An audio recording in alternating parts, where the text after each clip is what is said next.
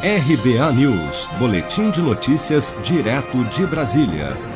O senador Márcio Bitar, relator da PEC emergencial que deve estabelecer a criação do Renda Cidadã, disse nesta terça-feira, em entrevista à Globo News, que a proposta do governo de adiar o pagamento de precatórios para financiar um novo programa social de renda mínima não é calote, mas sim uma renegociação para habitar, a medida se justifica pela necessidade de se manter uma ajuda financeira para a população mais carente após o fim do auxílio emergencial. O governo novo pegou o atrasado.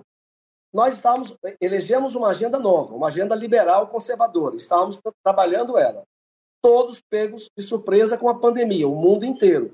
Bom, aí dá um baque na economia. Agora estamos retomando a pauta, retomando a agenda, a reforma tributária, é, estamos procurando um acordo em cima de alguns pontos, a reforma administrativa, que você mencionou, Ampassan, é, a, PEC dos gatilhos, o Pacto Federativo. Agora, só que no meio disso, nós descobrimos que mais 10 milhões de brasileiros em janeiro não têm o que comer. Então, hoje, concretamente, objetivamente, tem esse assunto para resolver. Então, qual é a proposta? Coloca esse programa dentro da PEC emergencial, que é a PEC dos gatilhos, que, que é, permite a, ao, ao chefe do executivo diminuir é, carga horária e salário em até 25%, tá? e proíbe contratações, proíbe o aumento da folha. É, na PEC do Pacto Federativo, que eu vou apresentar ao mesmo tempo, também tem outra série de rigores fiscais.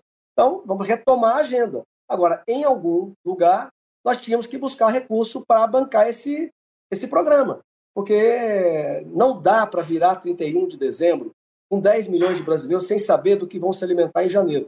A ideia do governo para o financiamento do Renda Cidadã, anunciado nesta segunda-feira, vem sendo duramente criticada porque propõe o adiamento dos pagamentos de precatórios, que são dívidas do governo com pessoas físicas ou jurídicas determinadas pela Justiça após sentença transitada em julgado.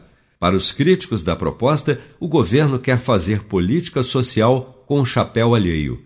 Além disso, o governo ainda quer que o custeio do programa também seja complementado com parte dos recursos do Fundeb, Fundo de Manutenção e Desenvolvimento da Educação Básica, aproveitando que os gastos com o fundo não entram na previsão de orçamento da União. Se você quer começar a investir de um jeito fácil e sem riscos, faça uma poupança no Sicredi. As pequenas economias do seu dia a dia vão se transformar na segurança do presente e do futuro. Separe um valor todos os meses e invista em você. Poupe com o Sicredi, pois gente que coopera cresce. Com produção de Bárbara Couto, de Brasília, Flávio Carpes.